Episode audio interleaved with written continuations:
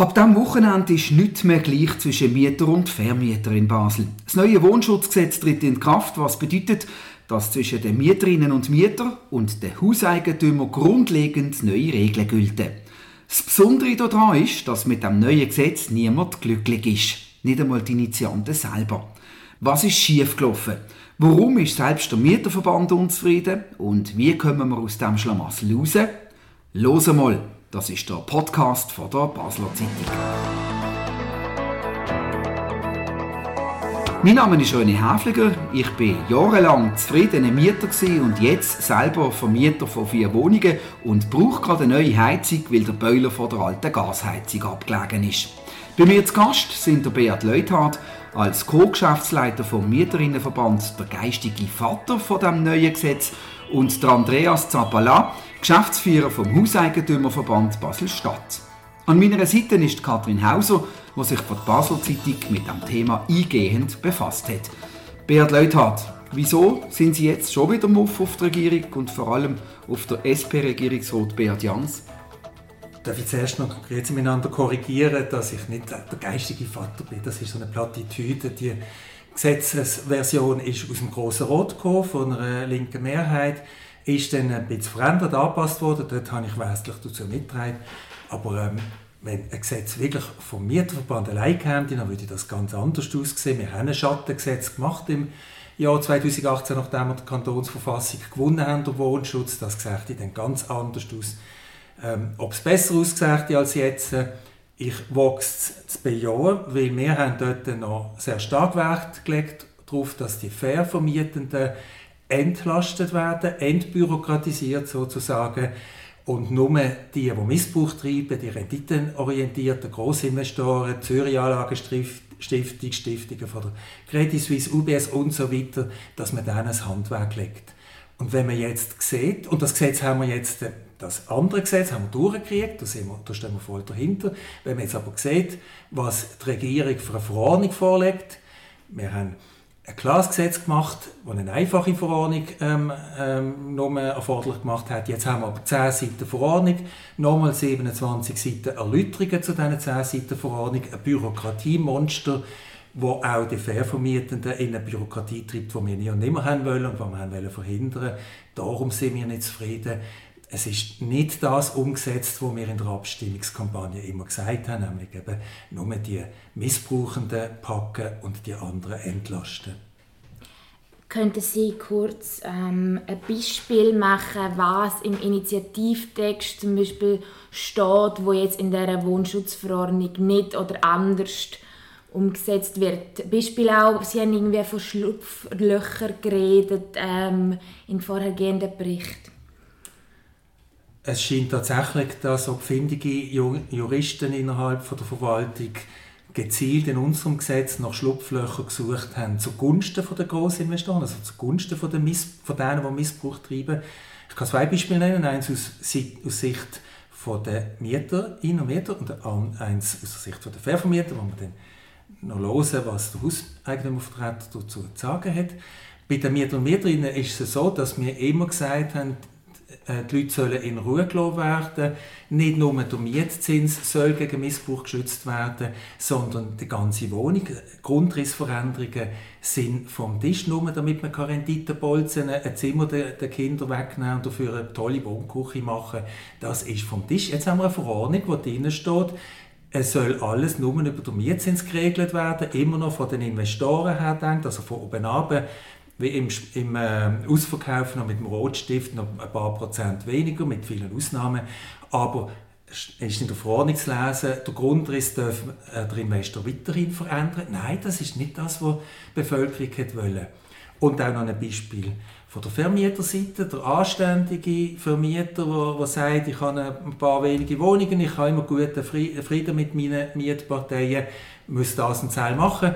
Dem haben wir das Leben vereinfachen mit einem Expressschalter, mit einem vereinfachten Bewilligungsverfahren, dass er am Morgen, äh, One-Stop-Shop heisst das, glaube ich, neumodisch, Am Morgen kann das Bauinspektorat gehen, sagen, ich habe nur noch etwas Einfaches, die Mietparteien sind sogar noch einverstanden. Ja, kommen Sie bitte zu oben wieder, bevor wir heimgehen, dann kriegen Sie Ihre Bewilligung, wenn nichts passiert. Das haben wir wollen. Stattdessen ist jetzt auch das vereinfachte Verfahren von uns in ein kompliziertes Verfahren verordnungsgemäß umgeschrieben worden. Das entspricht nicht dem Volkswillen und entspricht nicht dem, was wir geplant haben. Andreas Zappala, was ist das, was Sie am meisten stört? Also gut, das ist der eine Punkt, den gerade Beat Leuthard angesprochen hat, wobei das überrascht uns jetzt nicht so, dass es so rausgekommen ist, weil wenn man so ein Gesetz macht mit restriktiven Bestimmungen, dann muss auch rein von der rechtlichen Situation her gewisse Bewilligungsabläufe gegeben sein. Und äh, es stimmt, auch wir sind davon ausgegangen, dass das einfache Verfahren wirklich ein bisschen einfacher ist, als wie es jetzt in der Verordnung steht, weil die Differenz zum einfachen, zum umfassenden Verfahren ist jetzt gar nicht mehr so groß. Und darum befürchte ich, dass wenn dann der Hauseigentümer all die Unterlagen muss bereit machen und an die Wohnschutzkommission gelangen muss, dass er dann gerade sagt, dann mache ich gerade umfassend, dann schaue, was für einen Mietzins kriege ich äh, bewilligt. Das Zweite, was uns extrem stört, das sind die tiefen Ansätze für die Kapitalisierung der Investitionen. Sie haben jetzt gesehen, man darf 50 Prozent der Gesamtinvestition nehmen und dort eine Kapitalisierung von 2,3 Prozent. Das heißt, auf die ganze Investition sind es 1,1 Prozent. Die, die Investoren die können vielleicht mit dem leben. Der Private finanziert so eine Investition meistens mit einer zweiten Hypothek. Und man weiß, wie teuer die Hypotheken sind. Das heißt nicht einmal mehr der Hypothekarzins, den man zahlen neu ist durch die Investition deckt. Und das wird viele Private davon abhalten, überhaupt noch zu investieren. Lassen wir uns doch schnell an, was der Kanton sagt. In der Person vom Stadtentwickler ähm, Lukas Ott. Die neuen Wohnschutzbestimmungen sehen für die Berechnung des maximalen Mietzinsaufschlag die Hälfte von der herkömmlichen Bruttorendite gemäß Obligationenrecht vor. Bei einer Lebensdauer von 30 Jahren und einer Unterhaltspauschale von 10% sind das reduziert derzeit 2,315%. Das ist natürlich streng. Trotzdem muss man sagen, dass bei steigenden Hypothekarzinssätzen und einem steigenden Referenzzinssatz auch die zulässige Rendite und damit der zulässige Mietzinsaufschlag steigen. Ebenfalls wird die Eigentümerschaft ohnehin nur für einen Teil der Investitionen eine Finanzierung durch die Bank bekommen, womit der zu bezahlende Zins insgesamt tiefer ausfällt. Schließlich ist die Mietzinskontrolle auch auf lediglich fünf Jahre beschränkt. Aufgrund von diesen Einschränkungen wird die Eigentümerschaft also möglicherweise auf unnötige Investitionen verzichten. Sie wird trotzdem die Investitionen durchführen, die für die Vermietbarkeit ihrer Liegenschaft notwendig sind. Der Regierungsrat hat im Übrigen ohnehin angekündigt, dass er die Auswirkungen der neuen Verordnung laufend wird analysieren und so kann er bei Bedarf auch korrigierend eingreifen. Bevor wir dazu weiterfahren, wollen wir vielleicht gerade noch schnell auch anhören, was der Lukas Ott zur Kritik vom äh, Mieterinnenverband zu sagen hat.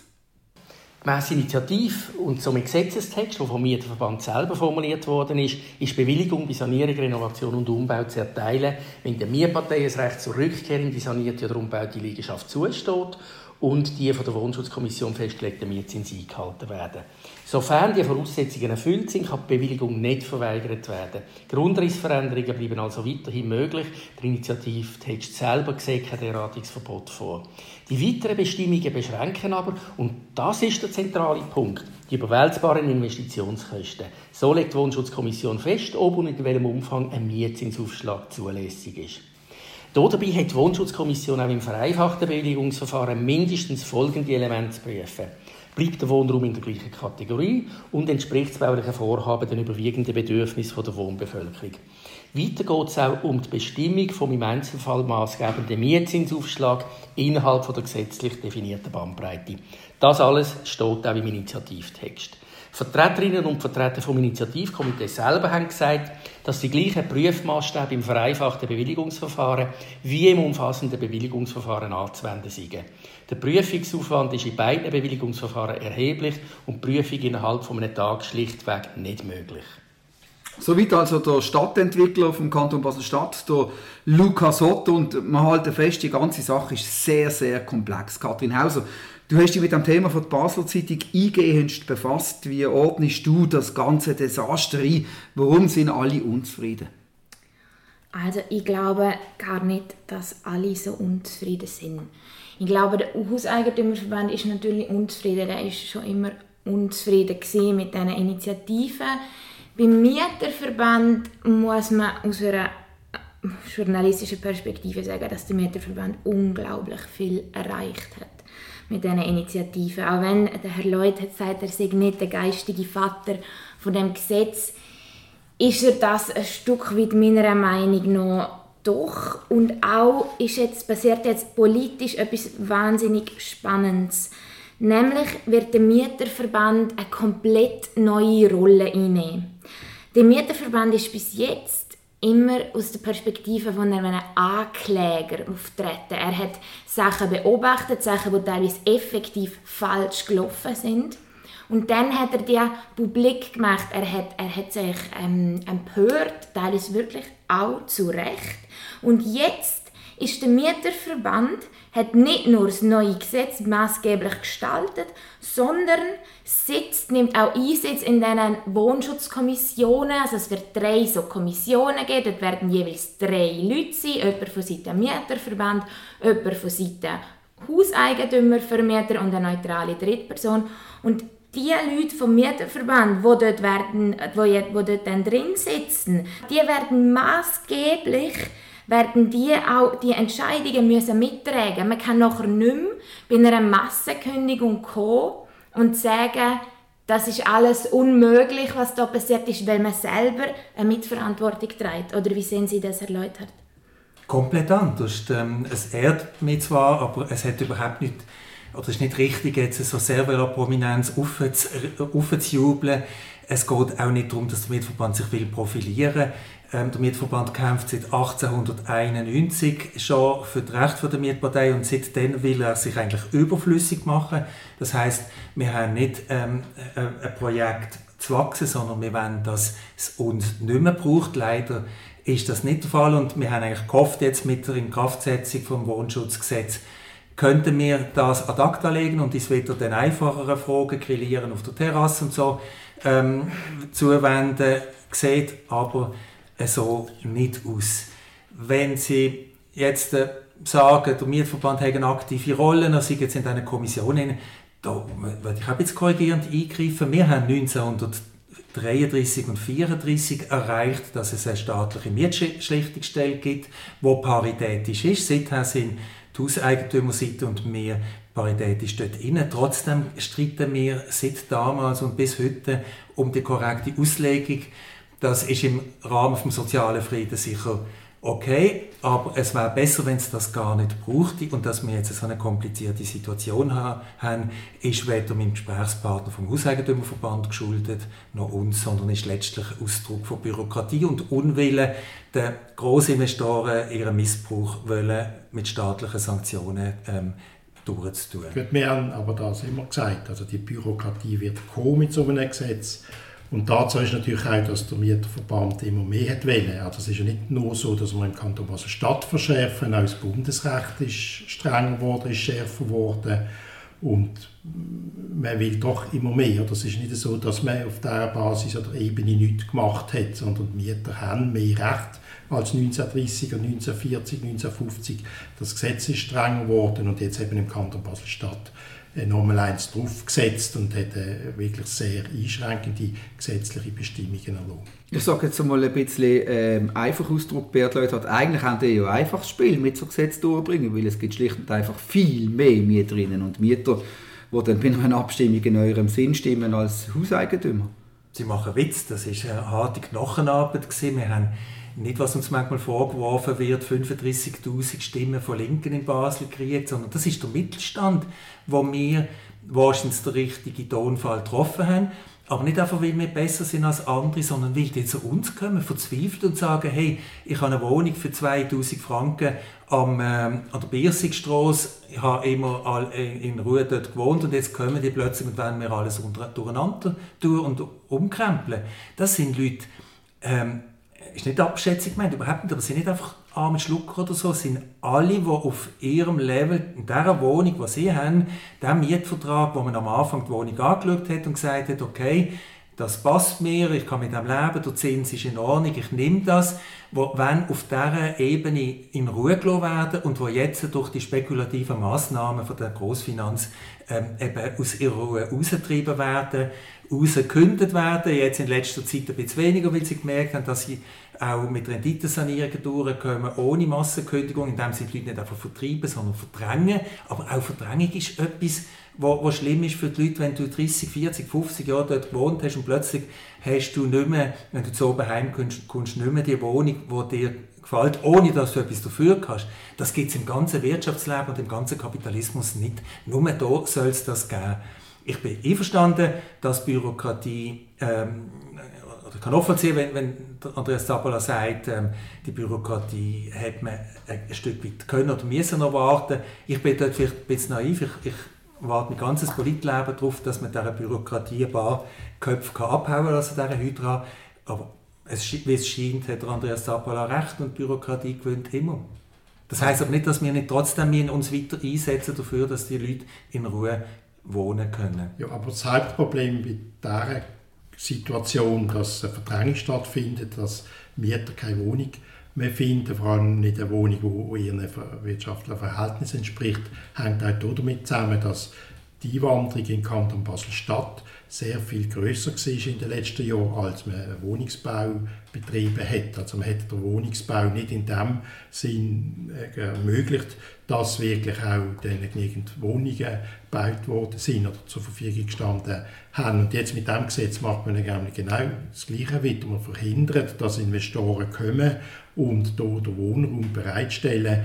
Ich weiß, man tut das Areal zur Verfügung stellen der Genossenschaften und das ist auch richtig, dass sie günstige Wohnungen können erstellen aber man braucht vor allem für die Arealentwicklung auch die Investoren und die Investoren verkrault man jetzt mit so einer Gesetzgebung.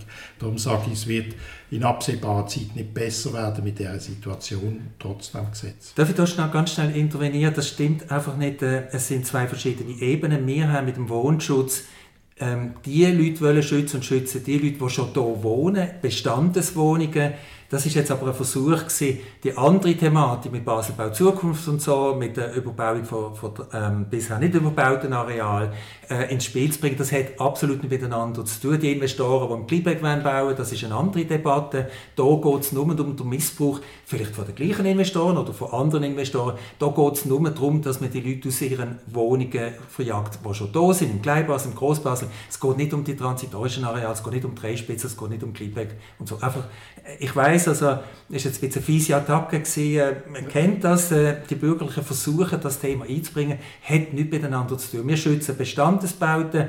Zu den überbau nicht, noch nicht überbauten Arealen hat sich der Mieterverband nicht, nie geäußert. Wir sind auch nicht im Initiativkomitee von Baselbau Zukunft. Die Wohnschutzinitiativen und die Bestimmungen führen dazu, dass sich heute Investoren überlegen, und zwar Investoren, die jetzt noch nicht zu Basel sind, wenn sie überhaupt nach Basel äh, berücksichtigen, bei Kauf von Land oder von Areal, die zur Verfügung stehen, von Liegenschaften, die allenfalls bebaut werden können die äh, überlegen sich das, das wissen wir, da haben wir Hinweise bekommen. Und sie haben einfach gesehen, Basel ist nicht allein da, sondern wir haben das Umfeld, wir haben Altschwil, wir haben Binningen, wir haben Birsfelden, dort werden massive Projekte anpreisen und für die Mietenden heute spielt es keine Rolle mehr, ob man in der Stadt wohnt oder im Land, also die Investoren werden dort investieren. Also es ist ja nicht nur so, dass man Hinweise bekommen es ist ja auch noch so, sogar dass das auch öffentlich gesagt wird. HIAG zum Beispiel hat ihre letzte Immobilie in Basel verkauft und in unserer Zeitung die Mieterschutzinitiative da dafür für den Entscheid als mitverantwortlich genannt. Ja gut, ich spreche jetzt Debattkampagnen an gegen unsere Wohnschutzinitiativen und das Hätscheln von diesen Großinvestoren. Ich habe eigentlich ein bisschen gehofft, dass sie das vermeiden würden, aber wenn sie das zum, zum Thema machen, es ist ganz klar, sie äh, sind jetzt überall die zum Wort gekommen, die jetzt hier einen auf Angst machen. Auch als Antwort auf das, was der Andreas Tabola vorher gesagt hat, würde ich nochmal klarstellen, die grossen Investoren, die sich überlegen, ihren Stutz in Basel zu machen und dann überrissene Renditen äh, hier abzuholen, die wollen wir gar nicht. Wir wollen die nicht, die uns die Leute in Basel und in Reich und in Bettigen aus ihrer Wohnungen schmeißen.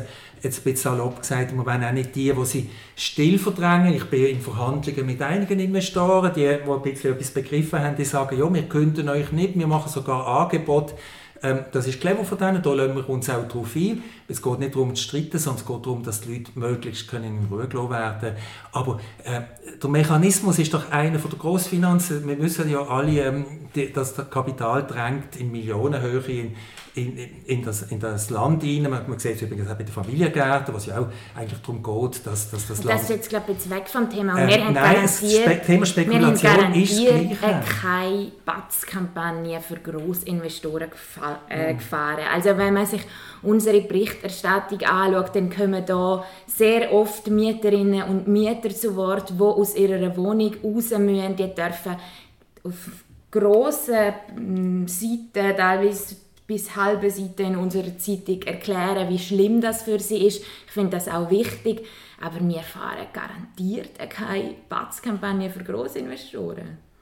Ich habe nicht Sie persönlich angesprochen.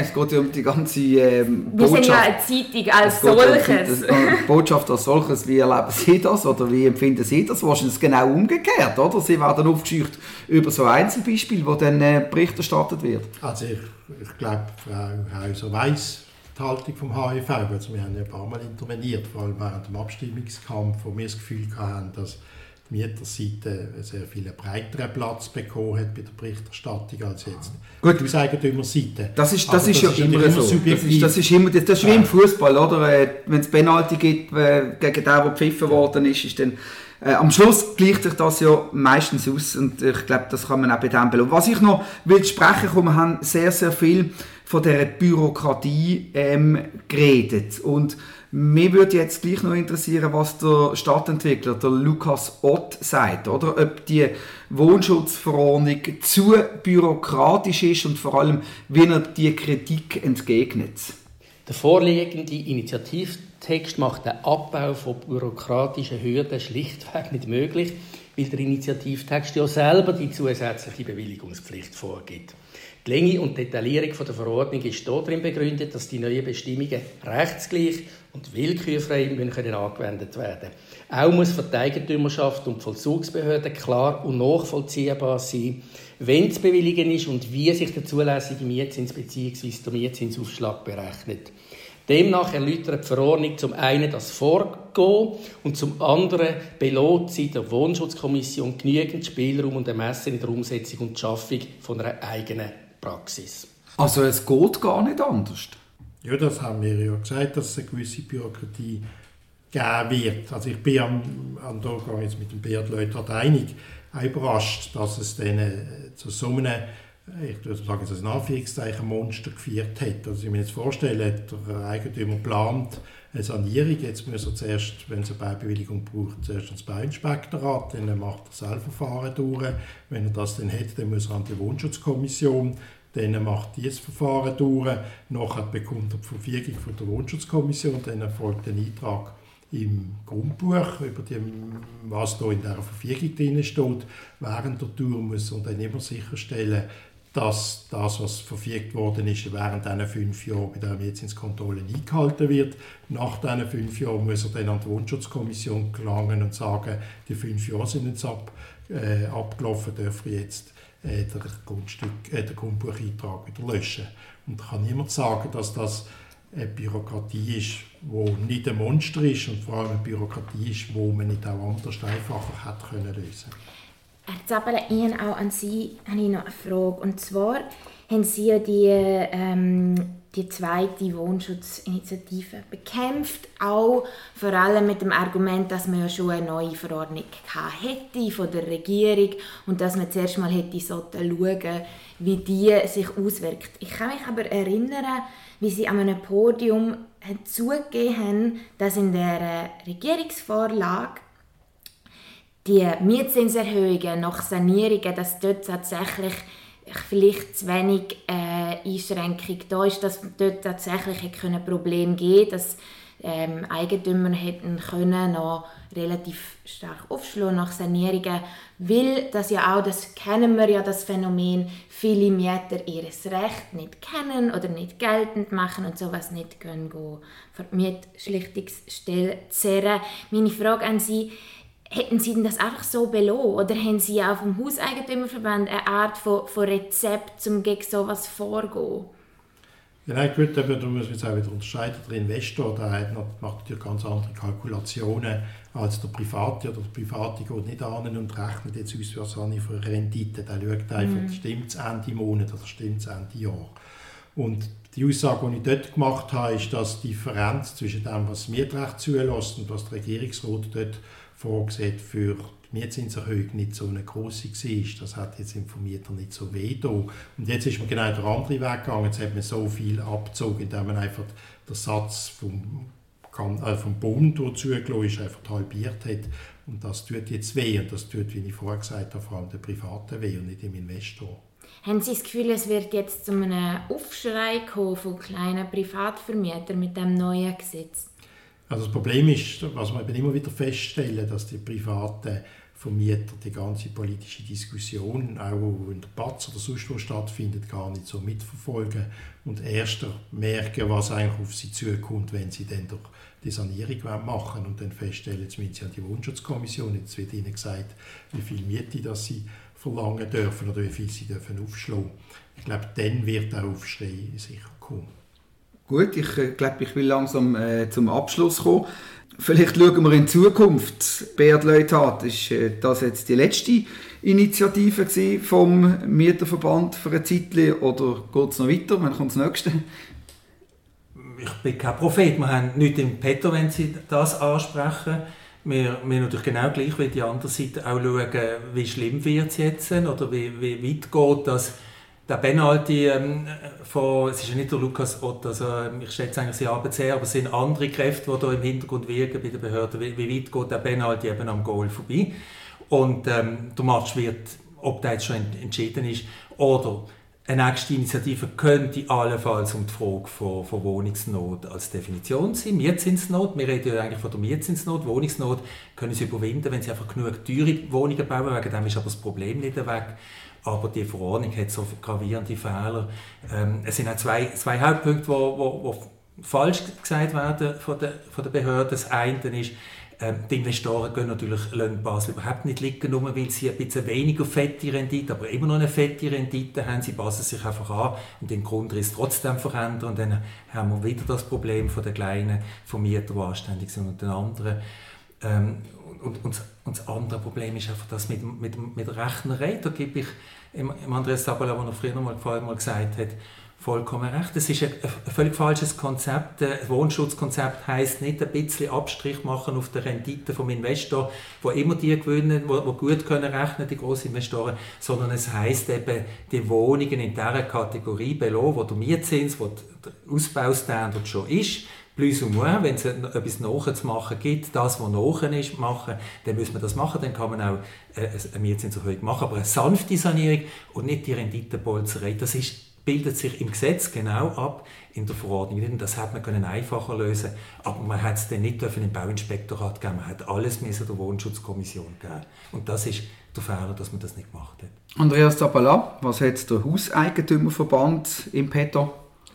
Also wir wissen, wir sind ein Stadtkanton mit einer großen Mehrheit an Mietern. Also wenn jetzt der Hauseigentümerverband mit irgendeiner Initiative kommt, wo er vor das Volk bringt, dann sind die Aussichten schlecht aus, vor allem wenn es dann also was wir ja müssten bringen, ist wieder eine Liberalisierung von dem Gesetz oder in gewissen Punkten äh, mehr, mehr Recht für die Vermieter und das durchzusetzen wieder extrem schwierig. Darum werden wir jetzt schauen, wie sich das auf der, in der Praxis auswirkt. Und wir werden natürlich den Kanton beim Wort nehmen, wenn er sagt, er wird jetzt das äh, verfolgen, wie sich das entwickelt, dass er dann von sich aus mit Maßnahmen kommt, die allenfalls das Gesetz abschwächt, wenn man sieht, dass ein Wohnungsbau jetzt wirklich in Stocken gerät. Okay, wir sind gespannt, bleiben dran und verfolgen das selbstverständlich auch von unserer Sicht aus. Vielen Dank, Andreas Zappala, Beat Leuthardt und Katrin Hauser von der Basler Zeitung. Das war «Los mal», der Podcast von der Basler Zeitung. Jeden zweiten Freitag neu auf batz.ch und überall, wo es Podcasts gibt. Uns hat es gefreut, sind ihr dabei gewesen. Kritik, Lob, Anregungen oder Fragen zu «Los mal» via E-Mail an podcast.batz.ch.